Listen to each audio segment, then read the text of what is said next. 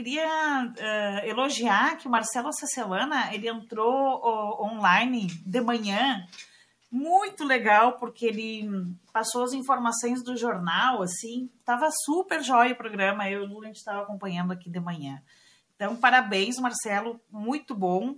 Acho que a gente tem que se apropriar mais aí da, desse nosso aplicativo da rádio entrar mesmo passar informações e fazer com que a notícia uh, fresca chegue ao nosso público. É muito, muito bacana. Bom, muito bacana. Muito bacana. A gente uh, escutou no do Leal, Real, do Chico Buarque, que foi a primeira música que a gente ouviu. Depois deu um problema na transmissão e entrou a música da Ana Carolina. Eu não comentei sobre a música da Ana Carolina, que é a música Tempestade, que foi uma música que eu escolhi, porque a gente vai falar do tema, né, Vive? Sim. Não sei se a gente conseguiu fazer o contato com a Renata. Vamos então fazer o contato com a Renata para a gente começar essa conversa aí que vai ser super produtiva sobre gestão de riscos, né? Gestão de desastres, como é que a gente pode lidar com, com essas temáticas, né? Será que enchente, alagamento, né? São todos os, inundação, são todos os mesmos termos, né? Porque a gente vê tanta notícia, uma hora dizem que teve uma inundação ou uma enxurrada, né? Então, a Renata, não sei se antes estava tudo ok aqui com o nosso microfone. A gente estava conversando sobre onde a gente se conheceu, né? Lá no laboratório. Isso. Com um monte de mulher bacana fazendo pesquisa aí de ponta, vários temas diferentes, né? E a Renata justamente faz pesquisas, né? Fazia, realizava pesquisas dentro de, desse tema, né? Dentro dessa temática que tem tudo a ver com a gestão de risco, movimento de massa uhum. e tudo uhum. mais, né? É bem legal. Eu e a Renata, em 2014, a gente fez um, um artigo aqui sobre o Arroio Demétrio, que é um afluente do, do Rio, Rio Gravataí. Uh, bem, bem interessante. Fica aqui localizado na região metropolitana de Porto Alegre, Rio Grande do Sul, né? Buenas, temos a Renatinha entrando aí? Oi, meninas. Oi! Oi! Vocês conseguem me ouvir bem? Sim! então, que legal. Renata, um grande prazer te ter aqui com a gente. Estou muito feliz de tu ter aceitado o convite. É muito bom essa, esse bate-papo que a gente vai ter. Acho que vai ser super produtivo. Nossa, é um prazer enorme. Eu que agradeço o convite, Ceci. E saudade de vocês também. Ótimo poder usar esse momento para conversar um pouquinho, mostrar nossos trabalhos também. Isso. Olha só, eu queria que tu te apresentasse, falasse um pouquinho da tua trajetória, da pesquisa. Ok. É, para o pessoal conhecer um pouquinho do teu trabalho. Tá bom.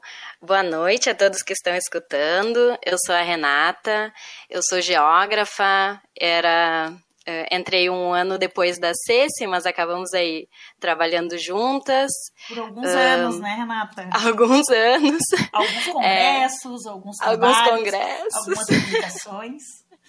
Sim, eu entrei na Geografia na URGS em 2011. Em 2012, eu já entrei no Laboratório de Geoprocessamento e Análise Ambiental. E a partir do laboratório, eu pude conviver tanto com a Cecília quanto com a Viviane. E Lá, então, eu pude trabalhar um pouco mais com sensoriamento remoto, mais aplicado a desastres, né?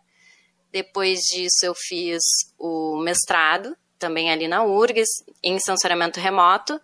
E atualmente eu sou aluna de doutorado em sensoriamento remoto aqui no INPE, em São José dos Campos, no estado de São Paulo. E, bom, eu Comecei trabalhando com inundações, trabalhei bastante com essa área, com gestão de risco de desastres, que foi o tema do meu trabalho de graduação. Depois eu fui migrando um pouquinho, comecei a me aproximar um pouco mais dos movimentos de massa, dos deslizamentos e uh, fluxos de detritos. E agora a minha tese continua se encaminhando por aí. Então, vai ser uh, essa parte mais de deslizamentos.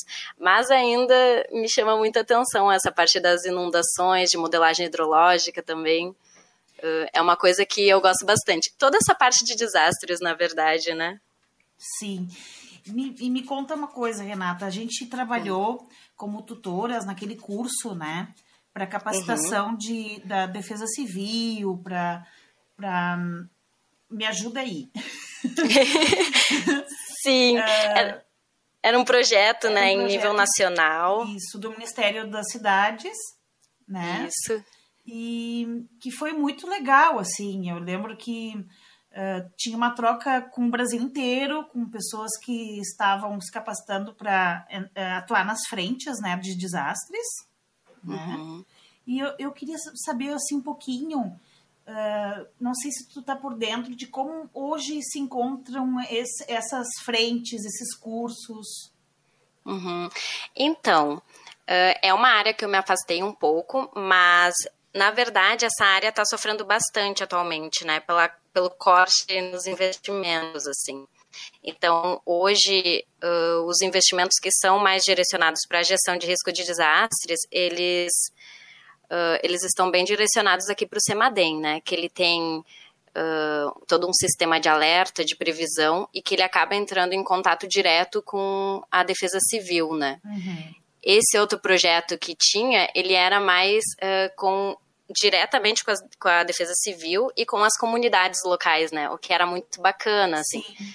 Só que o corte que a gente teve em pesquisa e em educação, assim, complicou toda essa parte. Porque é aquilo, né? Prevenção a gente não vê.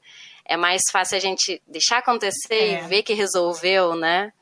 E é, é triste porque o que tu investe em prevenção, tu, o retorno é muito maior depois, né?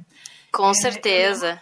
Era, muito legal, assim, que algumas cidades, alguns, um exemplo, o Rio de Janeiro, a comunidade era muito envolvida nessas frentes para desastres, né? Tinha um sistema de rádios na comunidade, de apitos avisando, um controle das rachaduras, das casas, que a, a população estava muito articulada com, com todo, todos esses, esses uh, essas avisos, né, de possíveis desastres, né?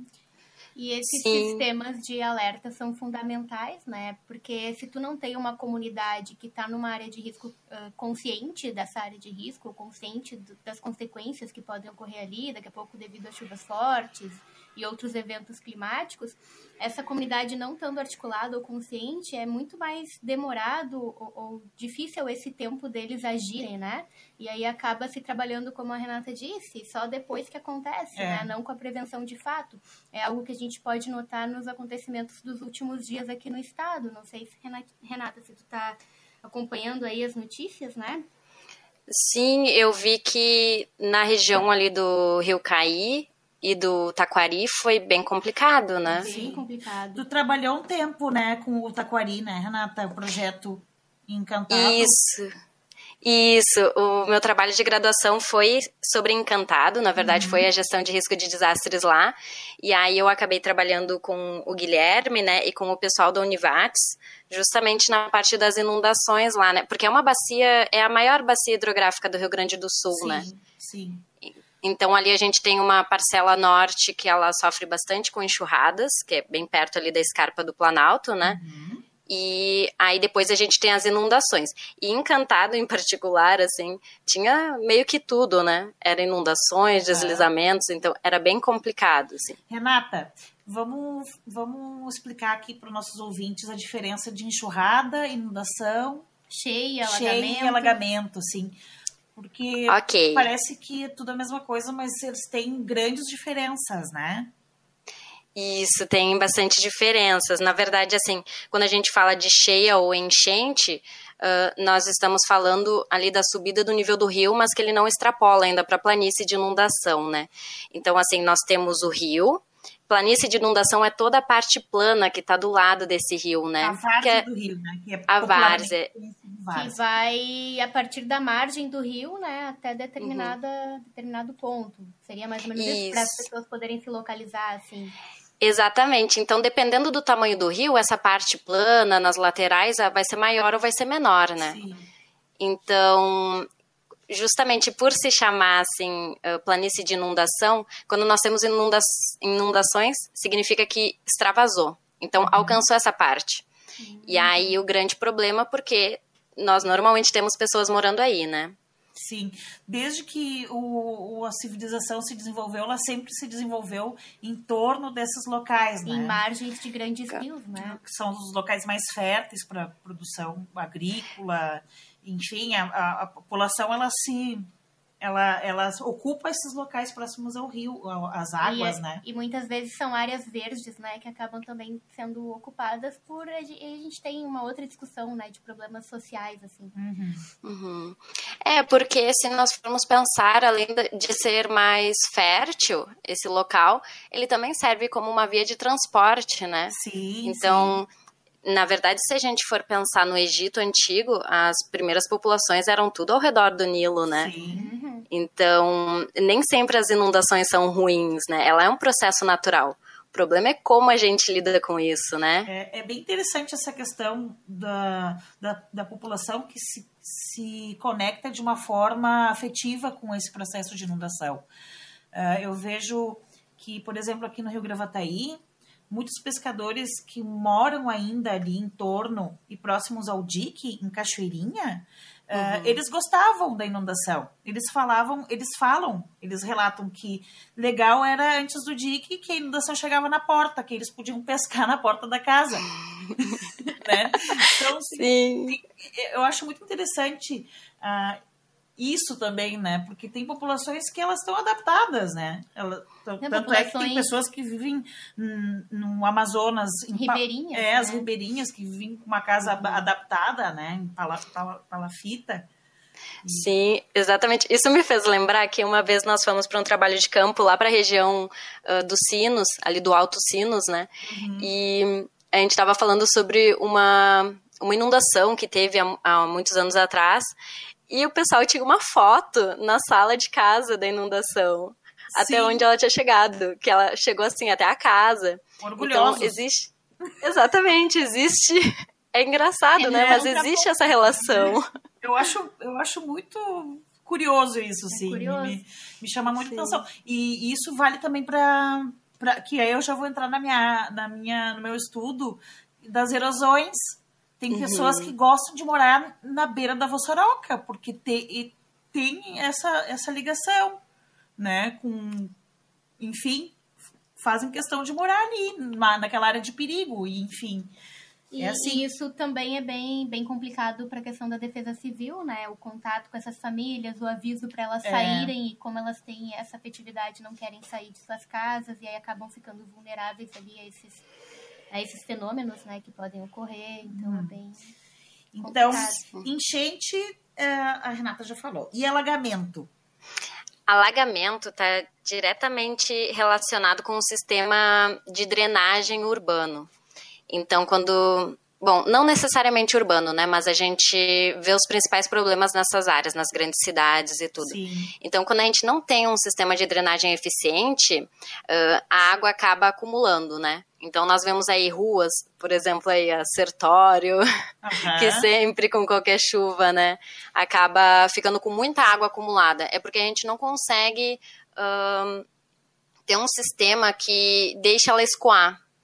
Então uhum. ela acaba empoçando, digamos. Então, é bem diferente, assim, do processo de inundação, né? Até, assim, daquela coceirinha quando o pessoal fala, nossa, alagou tudo aqui perto do rio. Não, Mas, assim, não, não, não, pessoal, foi inundação. Mas, assim, seriam, então, as, uh, alagamento é mais associado, então, a áreas mais... Uh, urbanas. Urbanas, a áreas uhum. que tem mais asfalto, digamos assim, menos uh, permeabilidade, seria algo assim? Isso, exatamente. Quando a gente acaba construindo e não deixa, um, digamos, um espaço espaço, né, para a água escoar. E então... também tem o tempo, né, Renata? O alagamento geralmente ele, ele é rápido, né? Sim, normalmente o alagamento uh, começou a chover, a gente já verifica o problema, né? Sim. E também às vezes está muito associado com o lixo. Então, Sim. às vezes começa a chover e tem lixo nas ruas e acaba entupindo os bueiros. Então, uh, tem toda essa problemática, assim, mais uh, de aglomerações urbanas, de construções. urbana, né? Que é um, Exato. Dos pontos, é um dos pilares do saneamento básico. Né? A Exatamente. Da, da, drenagem urbana, a questão de tu, uh, esconder, né? A drenagem urbana geralmente a gente esconde os arroios, né? Canaliza, Exatamente. Canaliza, tampona, e, né? E, e, que eu vou citar assim, o Cachoeirinha eu, eu, teve por muito tempo e tem ainda a questão do, dos alagamentos, por uma, uma discordância da, do diâmetro dos canos. Uhum. Que é uma coisa que acontece muito de alagar porque não, não tem vazão.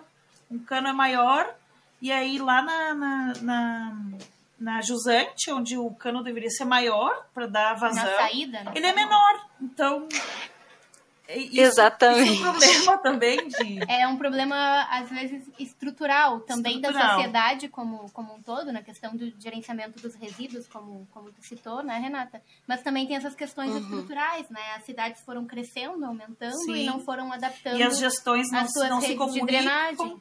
Uma gestão faz uma obra, daí vem a outra gestão faz uma obra, outra obra e, e aí acaba nisso. É bem complicado. Exato. E o outro termo que eu estava esquecendo é enxurrada, né? Uhum, bom. Enxurrada é uma espécie de inundação que ela está associada com uma alta velocidade. Então a gente tem né? normal... isso. Então normalmente a gente tem áreas uh, que tem uma alta declividade e aquela água vai com muita velocidade.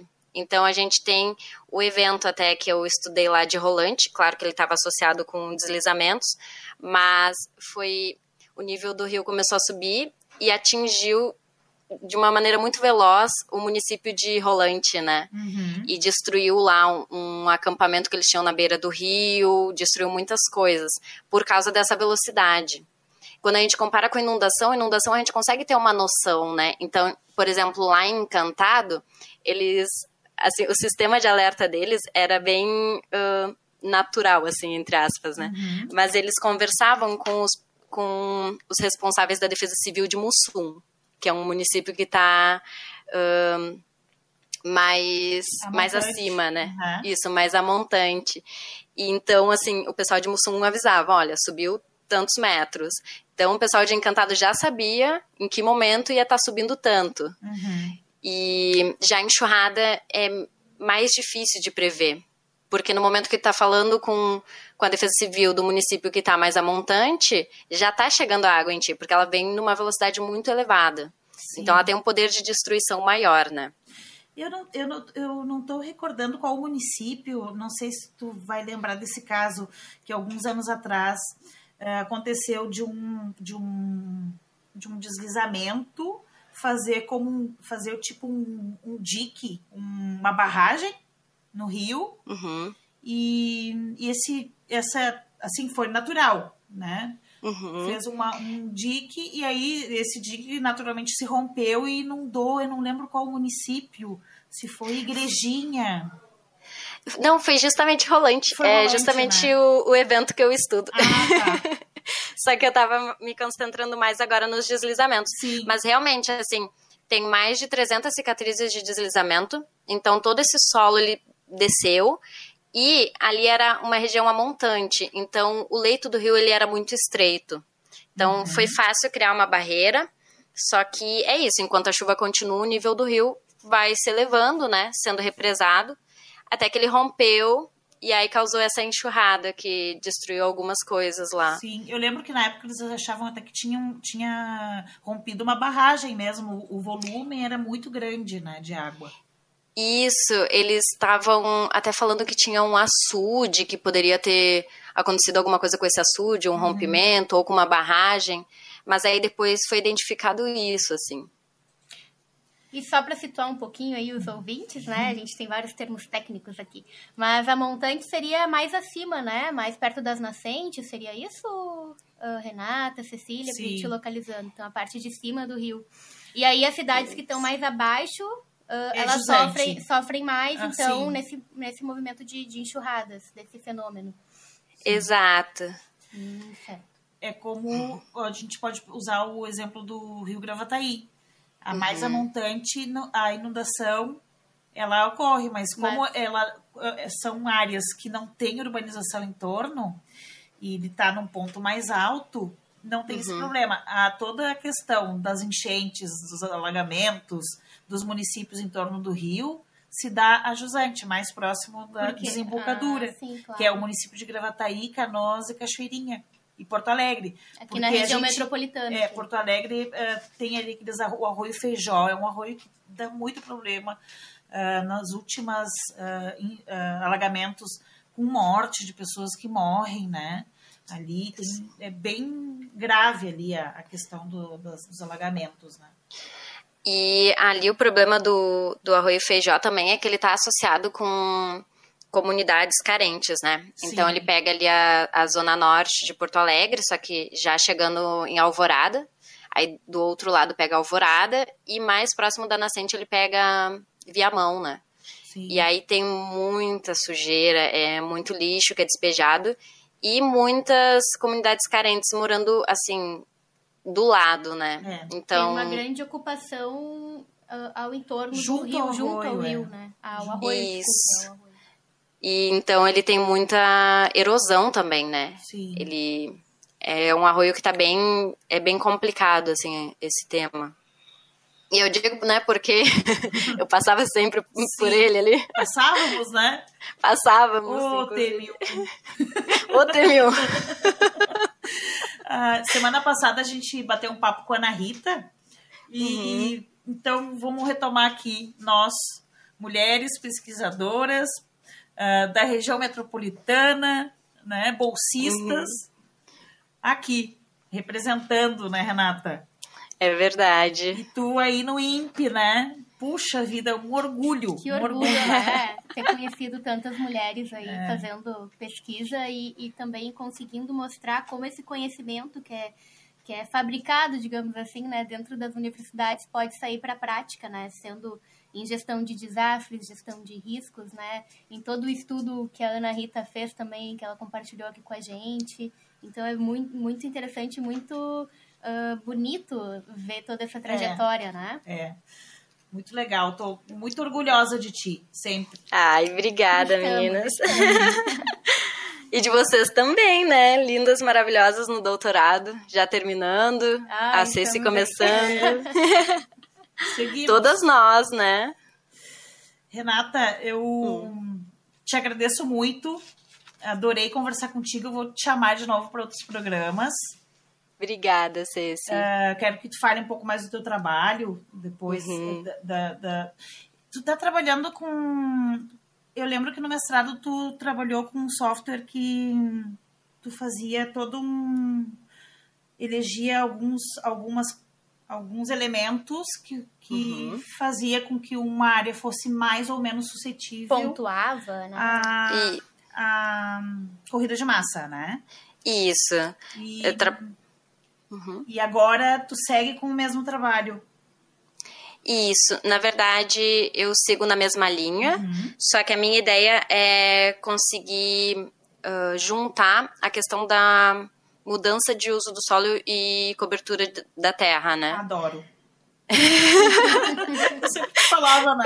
Como geógrafa, né? Ótimo, não, é, é isso aí. É, são temas que a gente. Hum, tem que se aprofundar e tem que trazer elementos né, da questão do, do da mudança mesmo, né?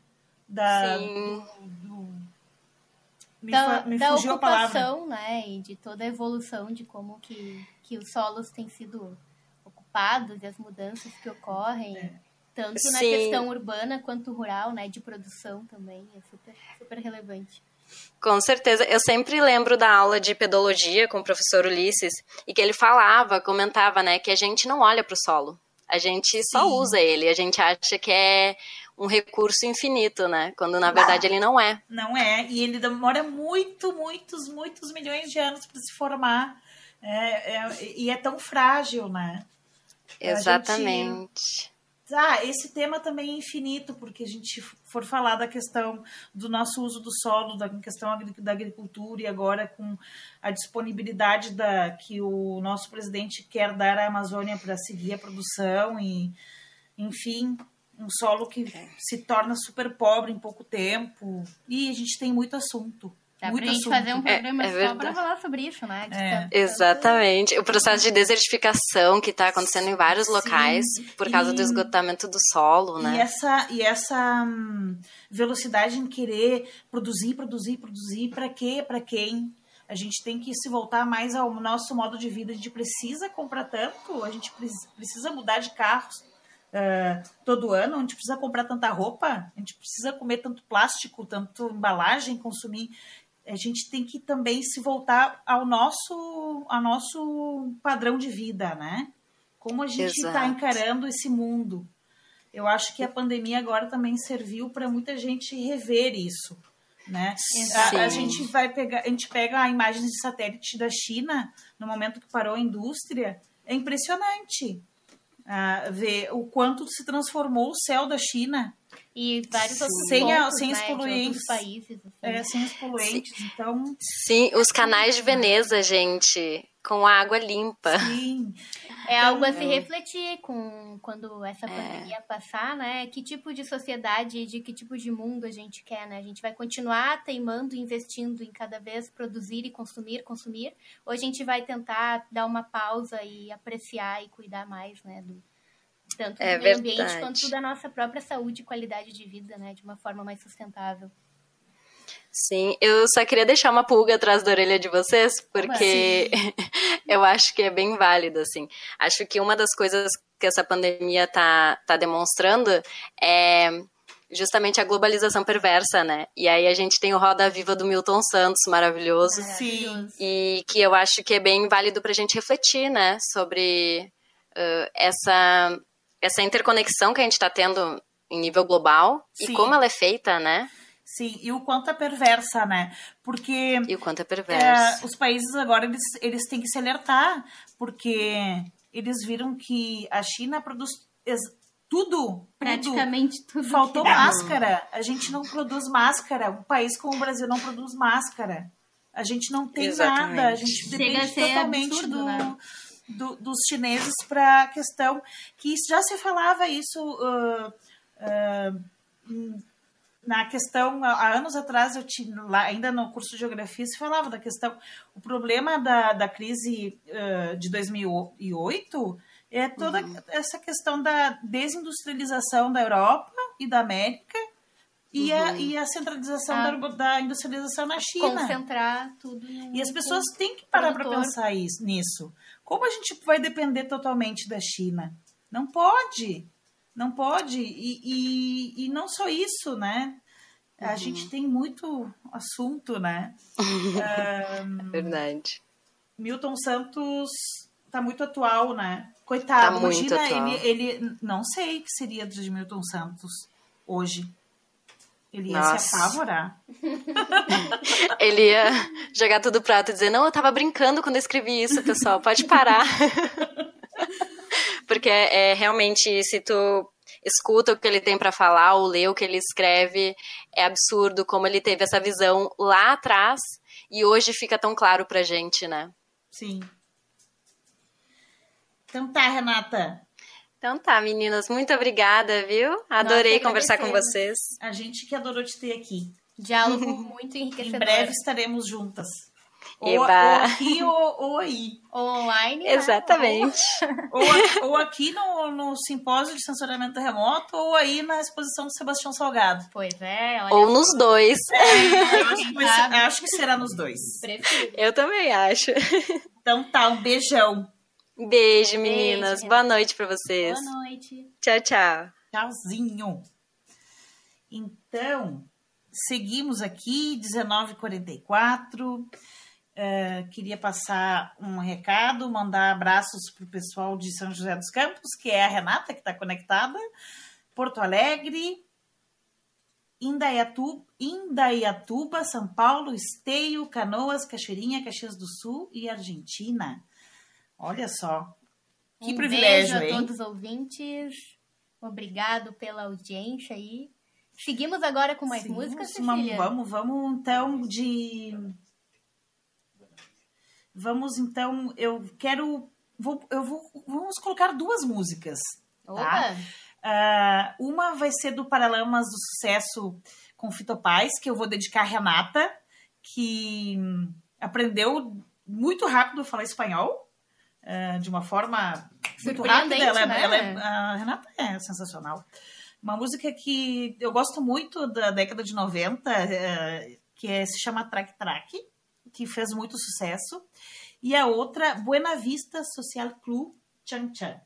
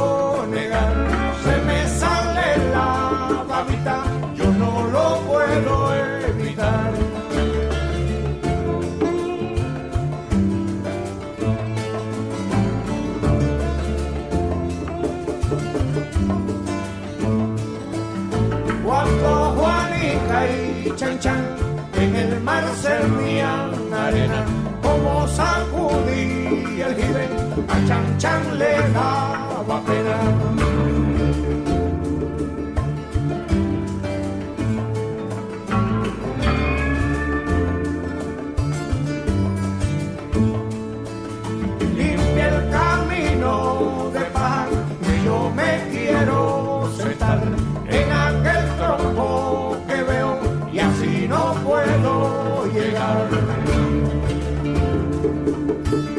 De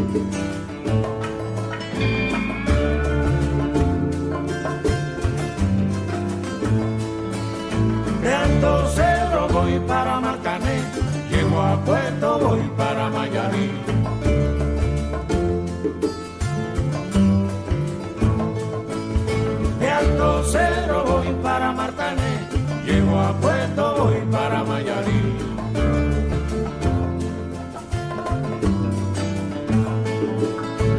al crucero voy para Matané, llego a Puerto voy para Mayarí.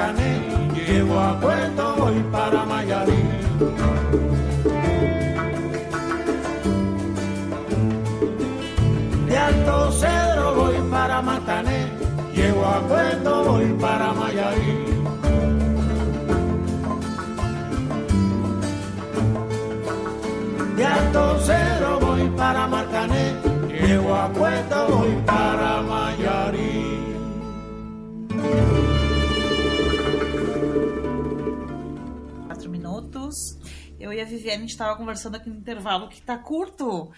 Não dá tempo de a gente falar tudo que a gente quer. Tanta coisa para É, conversar, a gente né? se planeja, e, mas são- tudo bem, a gente deixa para os próximos programas, né, Vivi? Ah, eu queria falar um pouquinho sobre a questão do aquecimento global, sobre o efeito estufa. A gente deixa para outro programa, que é bem importante também a gente saber diferenciar o que é um fenômeno o que é outro, né? Ah, que o efeito estufa é necessário para a nossa sobrevivência no planeta Terra. Né? Sem o efeito estufa, não estaríamos aqui.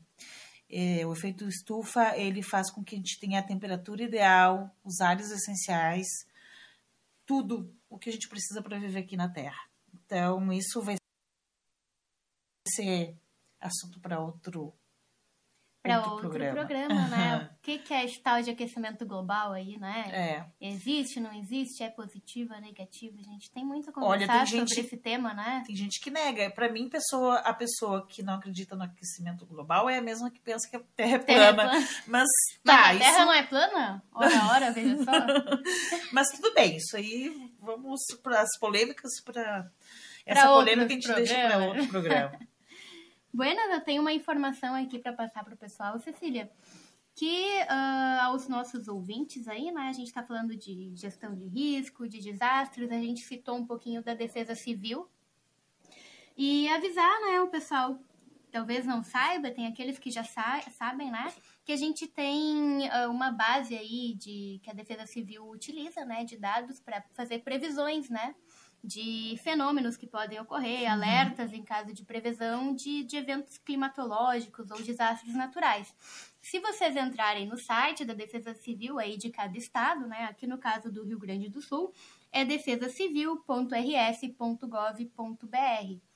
Lá nesse site você pode cadastrar o seu telefone para receber esses alertas da Defesa Civil para a região em que você vive, né? Sim. é No bem- caso, aqui na região metropolitana de Porto Alegre, eles avisaram quando ia vir né, a previsão de chuvas fortes, né, e tudo mais.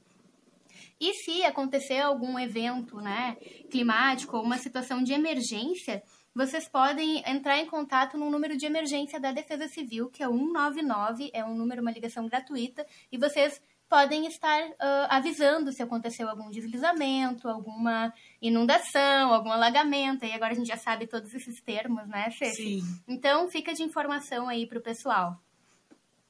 Então é isso. Vamos encerrando então o nosso programa de hoje. Quero agradecer muito, muito de novo a Renata. A gente vai chamar a Renata de novo para outros bate-papos aqui com a gente.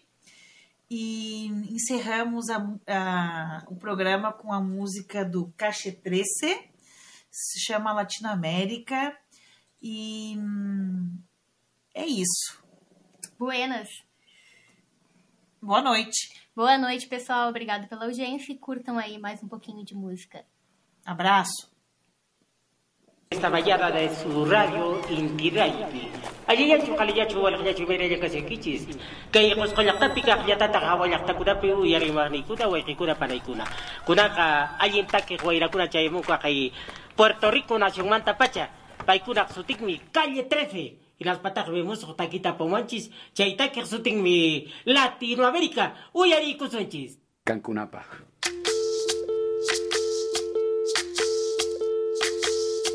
Soy soy lo que dejaron, soy toda la sobra de lo que se robaron. Un pueblo escondido en la cima, mi piel es de cuero, por eso aguanta cualquier clima. Soy una fábrica de humo, mano de obra campesina para tu consumo. Frente de frío en el medio del verano, el amor en los tiempos del cólera, mi hermano. El sol que nace y el día que muere, con los atardeceres. Soy el desarrollo en carne viva, un discurso político sin saliva.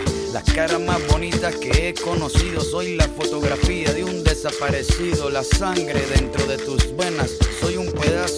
Que vale la pena una canasta con frijoles. Soy Maradona contra Inglaterra, anotándote dos goles. Soy lo que sostiene mi bandera, la espina dorsal del planeta en mi cordillera. Soy lo que me enseñó mi padre, el que no quiere a su patria, no quiere a su madre. Soy América Latina, un pueblo sin pierna pero que camina. Oye, Tú no puedes